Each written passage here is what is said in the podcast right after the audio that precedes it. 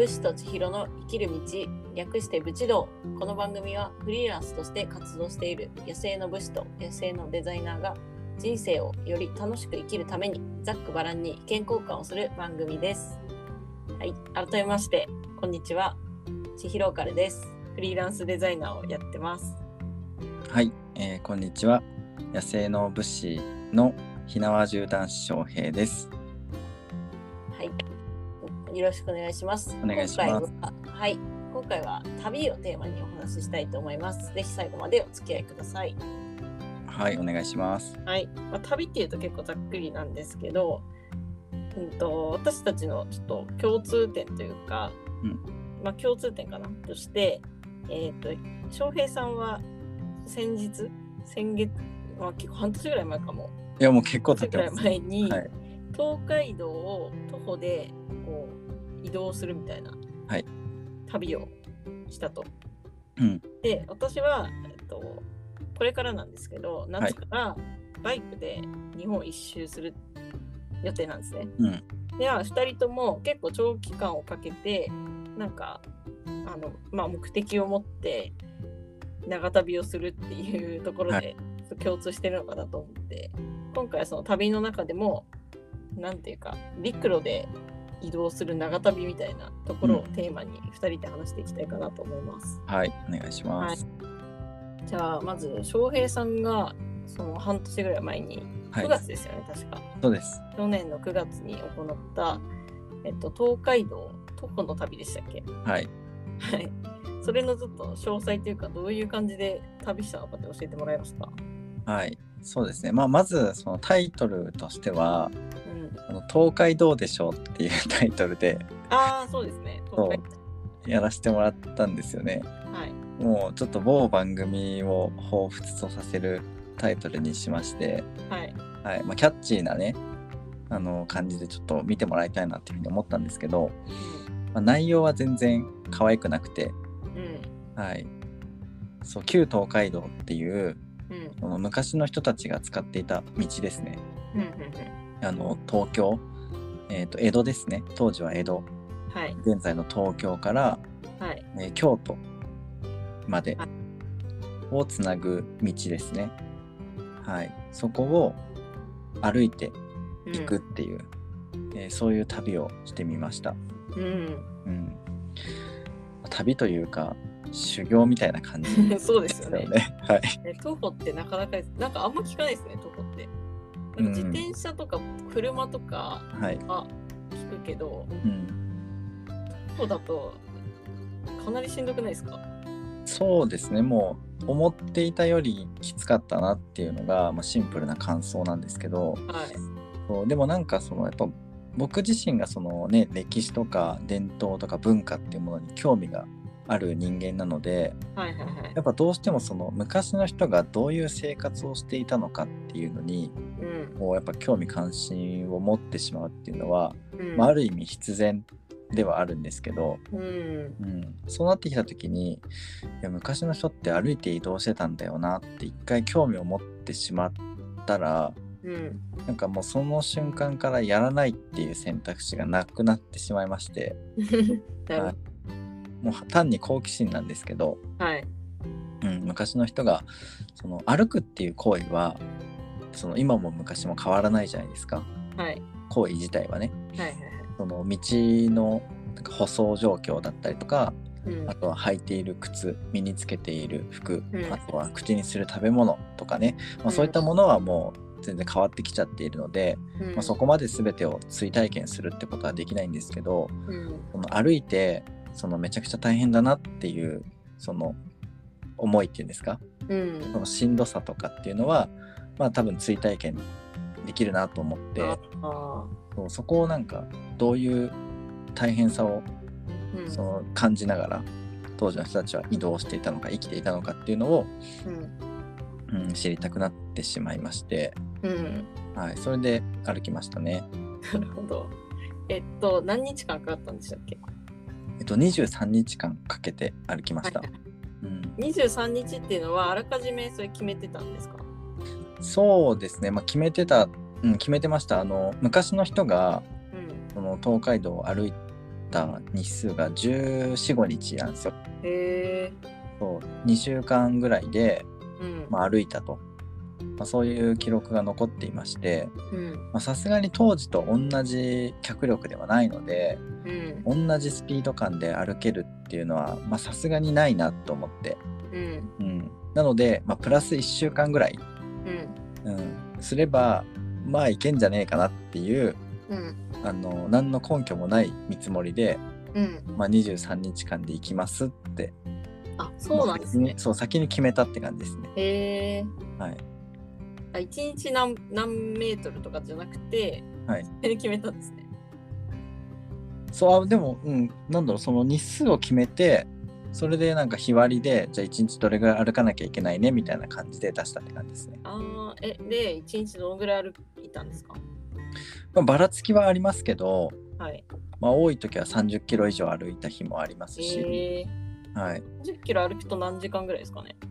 三まあ、時速4キロだと考えて4キロからうん、5キロとかで考えた時に、はい。えっ、といくつだ？8時間9時間。ああ、結構ですね。そんないかないか。あでも8時間か。4キロだったとしても8時間ですよね、うん、8時間はうん。8時間は歩いてる時間があるって感じですね。あで休憩時間とかもやっぱこまめに入れていったので、あ、ね。まあ、稼働時間としては10時間とか11時間とかって感じかな、えー、はい。いやー、それはしんどいな。しんどいですよ。もうずっと歩いてますからね。ずっと歩いてますよね。はい。起きてる時間はずっと歩いてるって感じですね。えー、やっはい。ぱさすがに足とかもめっちゃ痛くなりますよね。いや痛くなりましたよ。もう本当に初日で足痛くなりましたね、えー、はいもう2日目ぐらい3日目ぐらいでもうやめたいなって思いましたからね。もうあのも結構重くないですか？そう。あの本当にね企画立案者がすごい頭が悪くてですね。うん。あのそんな荷物持つ必要ないだろうっていうぐらい荷物を持ちまして、はい、スタートしたタイミングでリュックを前後に背負うっていうね。ああ、背負ってま。前代未聞の本当に、うん、歩き旅舐めてんのかっていうような装備でスタートしましたから、うん。はい、まあいろいろやらかしてたなって気はしてますね今振り返ってみてもなんかお供の方を連れてましたよね、確かそうなんですよ本当にありがたいことにねそに。の記録をしたりとかあとはサポートですよね全面的にいろいろサポートをしてくれる、うん。はい、漫画家のね、うん。はい、海地さんが書いてさん。はい、あの段取り出てくれましてサポートするよって本当にねあの、彼がいたからこそ、うん。うん、歩ききれたなっていうのはありますね。ああ、まあ精神的なものもありますよね。いやーありますよ本当に。うん。一人だとね本当に多分狂ってたと思います。確かに。はい。狂いそうですね、それは。いや狂いますよ。うん。自分で自分をこう鼓舞し続けるのにも限界あるんでなんか歩きながら、なんでこんなことしてんだろうみたいな感じになりそうですね。あもうなりましたね。うん。そう多分これがそのなんていうのかなこれはまあやってる途中で気づいたことなんですけどはい。一番最初にその単なる好奇心で始めたって言ったじゃないですか、はい。まあ、それは本当に嘘じゃなくて本当に歩いてみたらどうなるんだろうっていう好奇心から始まったんですけどこれをその公にせずに。勝手に始めてうん。たら多分ねあもう昔の人の大変さは分かったって3日ぐらいであの理解したつもりになってやめてたと思います。なるほど。はいでも、もう言っちゃったからには達成しなきゃみたいなので、もう4日以降はそれだけで頑張ってたみたいな感じもうあの意地というかうですね。あの、まあ、応援してくれた人もいたので実際ねはい。その資金的な応援とかもたくさんの人にしてもらってたし、うんはい、コンテンツとしてもやっぱり楽しんでくれていたっていうのも分かっていたのでうん。そう、まあ、やるって言った手前、うん。まあ、さなんだろう歩き切るっていうのは本当に最低ラインだなっていうふうに思ってうん。そうそこはもう本当に4日目以降はうん。その見てくれてる人たち応援してくれてる人たちの気持ちがあった頃からこそ歩けたっていうのはありますね。はい、え宿とかはどうしたんですか？宿はその街道沿いにある施設ですね。あのビジネスホテルとか、はいはいはい。はい、そういったものを利用させてもらいました。はい。まあ、街道沿いにない時はねちょその街道から 500m とかちょっと離れたところにあの行ったりとかはしした時もありましたけど、はい。はい、でもその次の日はその街道のところにまた戻ってうん。そこから歩き始めるっていう感じですおね。ー、なるほど。はいまあ、とにかくその旧街道をうん。歩くその当時の人たちが使った道をうん。ずーっと歩いていくっていうのにこだわってうん。やりましたね。うーん。はい、まあでもホテルホテルとかがはいメインそうですね。ビジネスホテル。まあ旅館の時もありましたけど、うん。うん、まあでも基本的にやっぱりそのお金をねたくさんかけれなかったっていうのもあったので、うん。うん、比較的にそのコスト優先で、うん。うん、止まったっていうところありましたね。途中その寄り道とかしたんですか？えっとね街道沿いにあるその老舗のそのお土産屋さんとかうんその名物のお店とかうんあのやっぱ食が一番楽しみなのでうん。そういうところは積極的に寄り道していこうっていうふうにやはいって。ましたけど、まあちょうどね時期が悪くてはい。あのお店がやってないってことがあ結構多くてですね。はい、であとその飲食店とかも20時以降はもうやってませんみたいなはい。なんかそういうお店が多くてうんなんか3分の2ぐらいはうんなんかコンビニ弁当だった記憶ですね。せっかく東海道旅してるのに。そう東海道旅してるのに。そういうグルメというかうんなんか地のものを楽しめ始めたのが後半からだったなっていうあそう後半はねそれでもじゃあ今日ここ寄ってみようかなっていう、まあ、体力的な余裕とかも出てきたっていうのもあったしあ。うん。あとはその営業がねちらほら始まってきたっていうのもあったんでうん。なんとなく楽しみつつ行けたんですけど、うんまあ、前半は本当になんかあの歩く作業を続けるみたいな なんかそんな感じでしたね。うん。うん、え、何が一番辛かったですか？何が辛かった？うん。何が辛かった？なんだろうな。えー、でもよくわかんないですね。でも歩いてる時は、なんかなんでこんなことしてるんだろうって思ってましたね前半うん。なんかね最初が特にきつくてはい。そう最初の3日4日ぐらいまでが結構きつかったですねまだその歩くのに慣れてないっていうかうん。うんそうで半分過ぎたあたりからはい。ペース配分だったりとかはい。あとは体力がついたっていうのもあったんでしょうけど、うん。まあ、だんだんその楽になって余裕ができていったというか、うん最初の方が大変だったんだ。最初の方がきつかったですね、う。うんん、そう後半ちょっとずつこう余裕がででき始めてきて、うんう。ん、そうなんかあもうもうここまでついちゃったんだとかうん。そうああともう少しで終わっちゃうんだもっと歩きたかったなっていうぐらいの余裕にはなってね そうなんですね。はいなんか全然なんかまだまだいけちゃうなっていう。感じはしましたへえ。で、全部で何キロぐらい？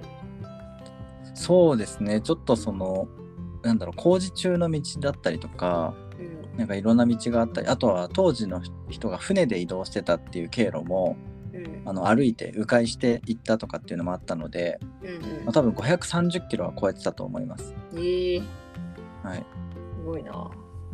うん、530キロ。まあ東京から京都まで歩いてますからね。そっか、そんぐらいありますよね。うん。なかなか山道とかもね、うんそのまっすぐ綺麗な道じゃないんで、トンネルとかもないから、うん。やっぱ山を越えていくわけですからね。あそうですね。途中山ありますよね。結構峠道峠道をこう登ったり下ったりみたいなのを何個も何個もやっていくっていう。うん。なかなかやっぱなんだろう非日常というか、うん。うんまあ、一生の思い出になったっていう感じはありますよね。はい、えちなみにもう一回やりたいと思います？ああでもそうですねその予算予算がしっかりあってはい。でその前回ほどタイトなスケジュールじゃなくてはい。もう少し緩くその観光とか名所にも寄り道したりとかっていううんことができるのであればうん。やりたいなとは思いまあ、す、そうなんですね。はい、じゃあ次は人力車ってことですか？どういうことですか？わかんないけど、なんか適当に言いました、今。人力車をそのあれですよあの引くのか乗るのかで全然変わってきますから はいそれは引く方かなんでですか？な。さらに負荷が負荷がかかってるじゃないですか。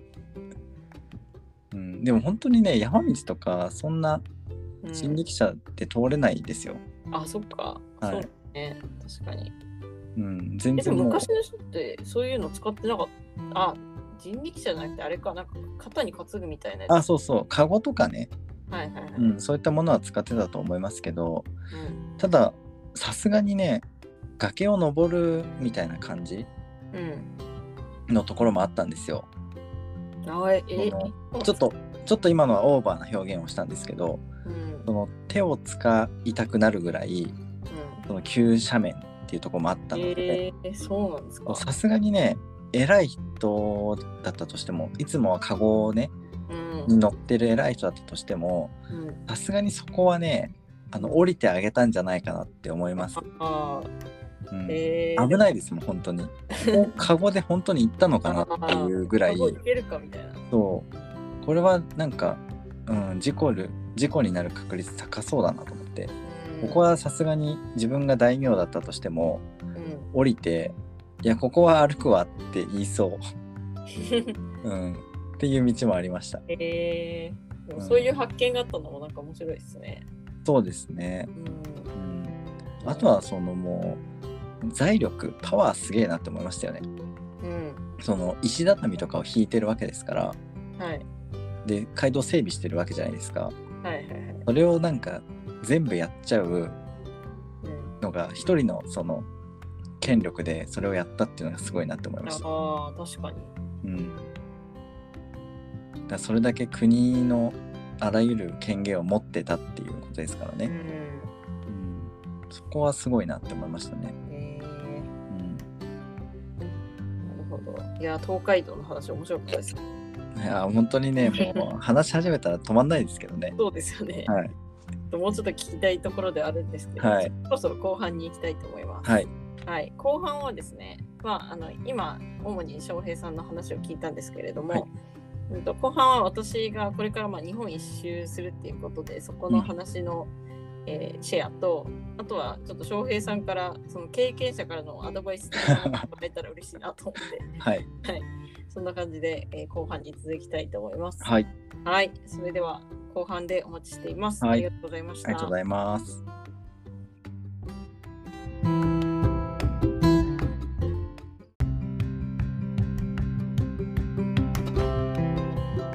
武士と千尋の生きる道略して武士道この番組はフリーランスとして活動している野生の武士と野生のデザイナーが人生をより楽しく生きるためにざっくばらんに意見交換をする番組です。はい、えー改めまして、えー野生の武士を担当しています火縄銃男子翔平です。はい、野生のデザイナー担当の千尋かるです。はい、えー今回はですね、えー旅に関するテーマでお話ししていこうと思います。えーぜひ最後までお付き合いください。はい。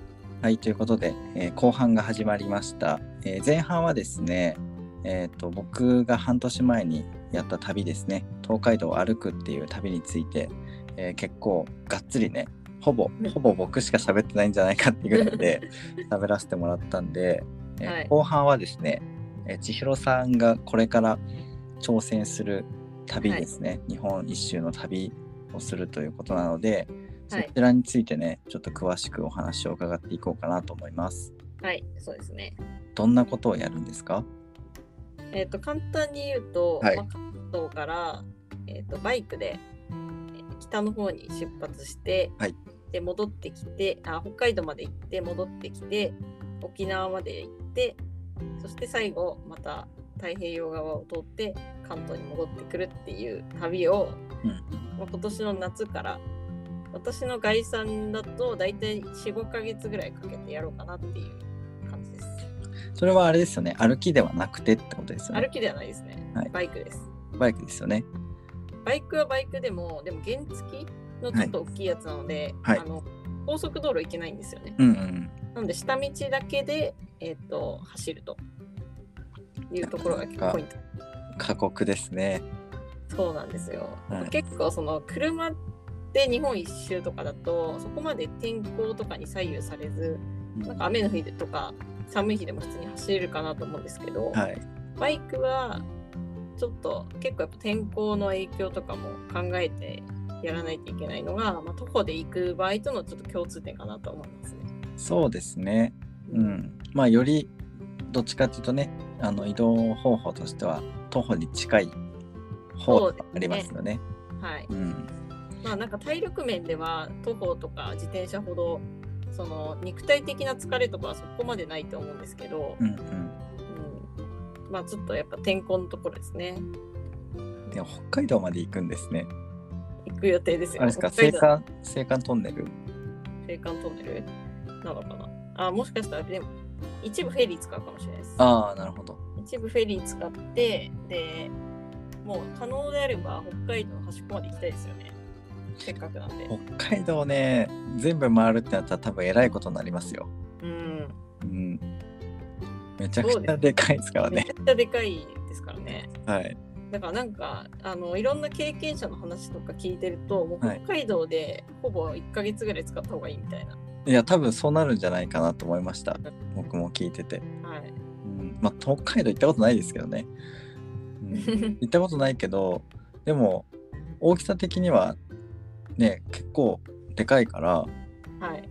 どこからどこまで入るって言ってたから東海道には匹敵しないかもしれないけどそれぐらいの広さあるんじゃないかなああ、うん単純にねそうですねそ。れぐらいの大きさはありそうん。う、うん、あと私の今想定してるルートっていうかこういう道行きたいっていうのだと海沿いを行きたいんですよ。うんうんはい。なんか海見ながら走りたいなっていうただそれだけなんですけど。はいはい。海沿い行くってなると結構その普通になんか例えばえっとそうです。神奈川から東京に普通に行くのと海沿い通っていくのと結構多分距離違うんですよ。違いますね。うん。っていうのも考えると結構時間かかりそうだなって。はいはい。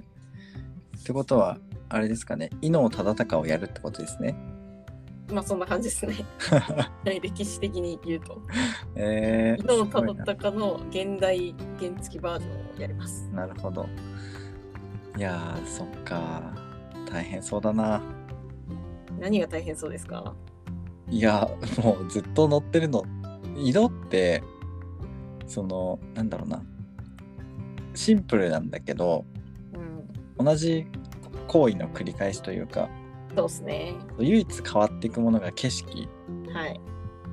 とあと勾配とか、はい。うん、それぐらいなのではい。やっぱ同じことをずっと淡々とやり続けるのってうん。結構精神的にきますよね。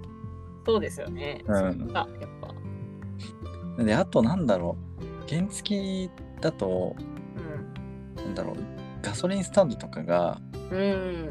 ないとうん。結構しんどいなっていうのはありますよね。そうですね。なんか北海道はやばいって聞きましたね。うんでしかも海沿いでしょ、海沿い。うん、なんか街じゃないからガソリリンスタンドもそんなに多くないと思ってて、そっかそうですね。そうで途中で切れちゃった時はただ歩くよりもきついじゃないですか 引いて歩かなきゃいけないんでいや、それ最悪ですね。いや本当にだからうん。その諸刃の剣だなって思いましたうん。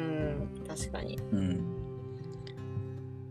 早め早めにね給油してうん。給油だから大事ですね。うんあとはなんだろうその壊れないっていう保証もないのではいはいはい。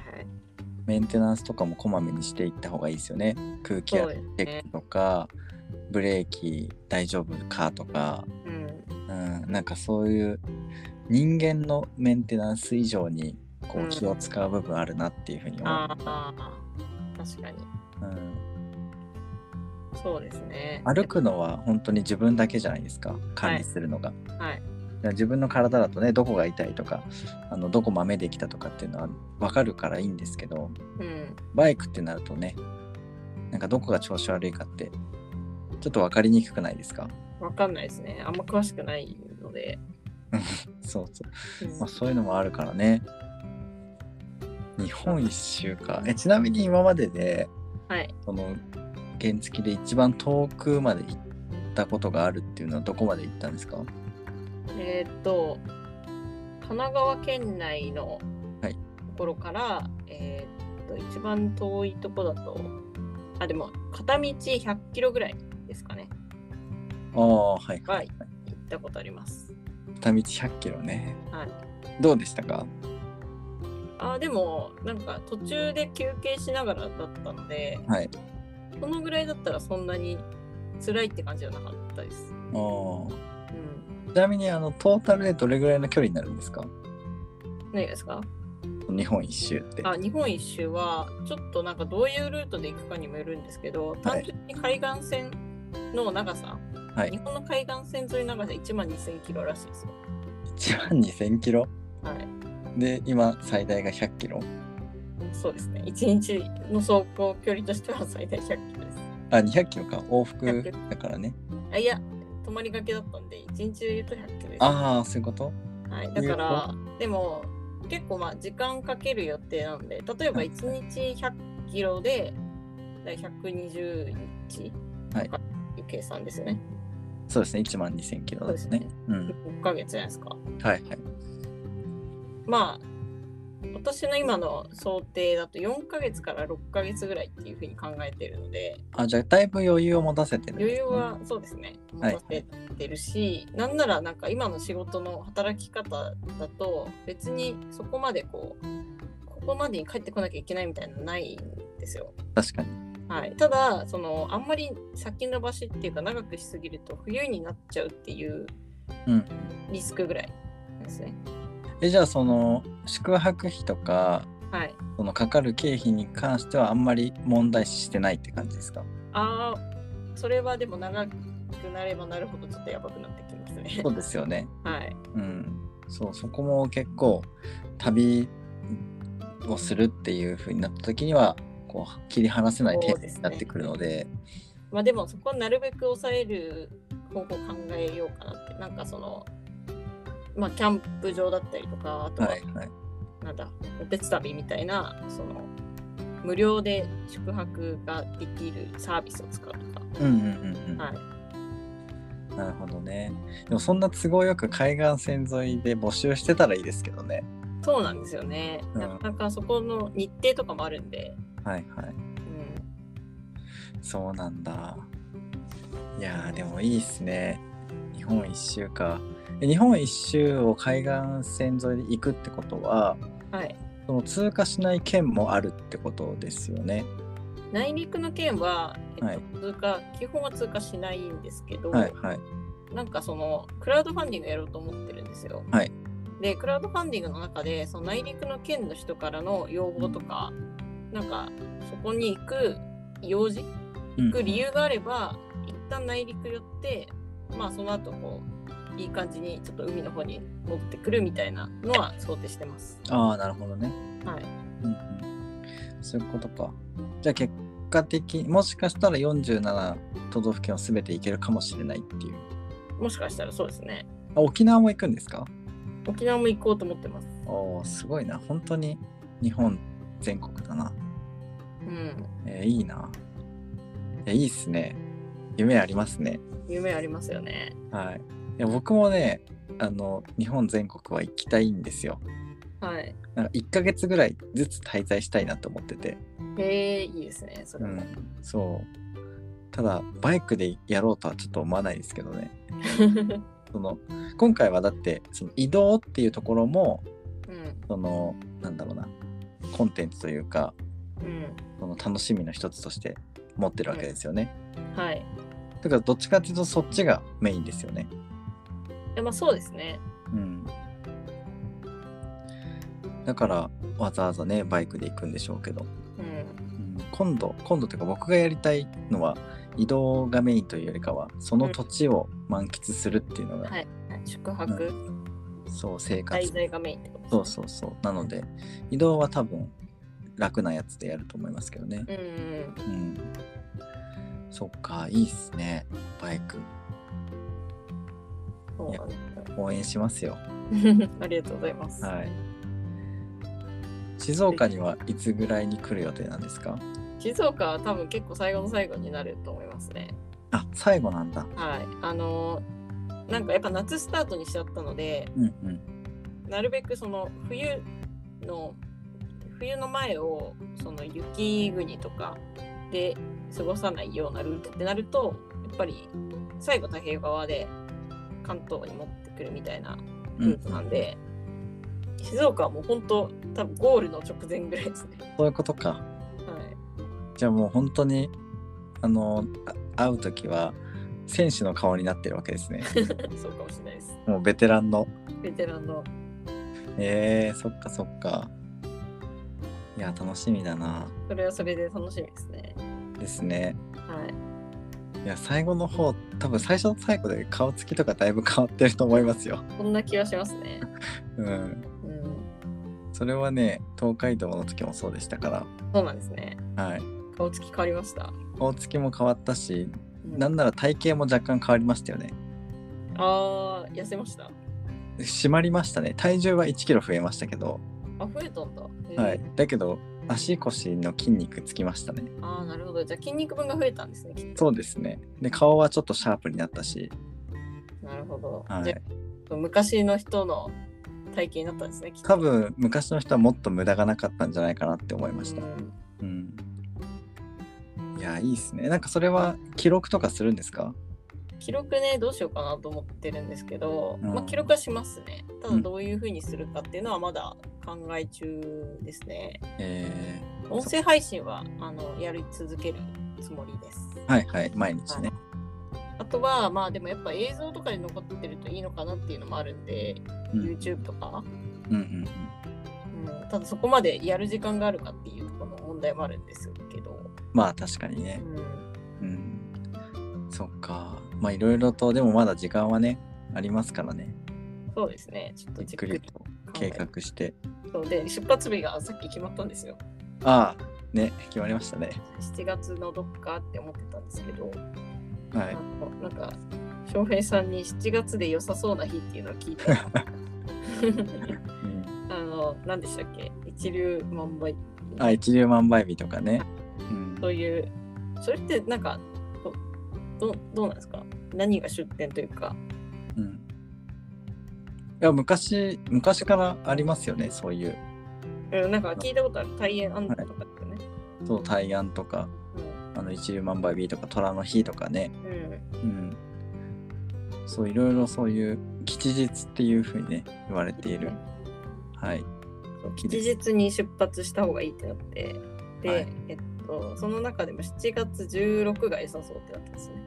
あそう、いい日取りがね、揃ってるっていうことで。はい。はい。まあ、なんだろう、科学的な根拠はないですよ。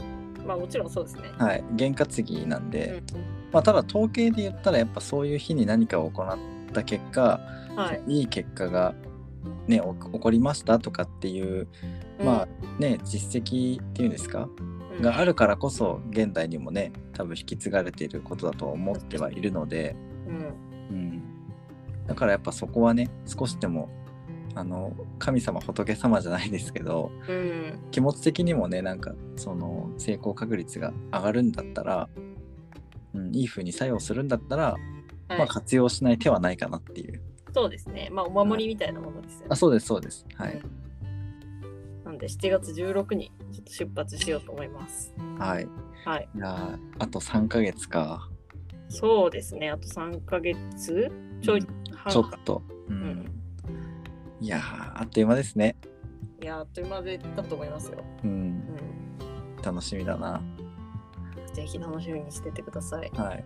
あ、はい。ちなみにそのクラウドファンディングやるんですよね。あ、そっか、その、その日も決めたんだわ。クラウドファンディングが5月26にしようかなと思ってます。ああなるほどなるほど開始が。はいじゃあクラウドファンディングは5月26スタートで旅は？大体まあ6月いっぱいぐらいで、までやっうん1ヶ月ちょっとやって、で旅は？7月16に出のね。16に出発と。はい。はい。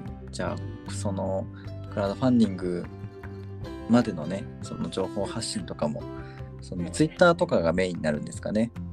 そうですね。ツイッターとこの音声配信がメインかな。ですね。はい。はいなのでそこでね、ちょっと今後の動向をぜひチェックしていただけたらなっていうふうに思います。はいそうですね。ちなみに翔平さんも、えっ、と、4月からですよね。そうですね。はいやるということで、4月の15日スタートで。15日。はい、で、次回の来週の放送は、ちょっとそのクラファンに絡めた話にしたいと思います。あ、そうですね。そうしましょう。はい。はい。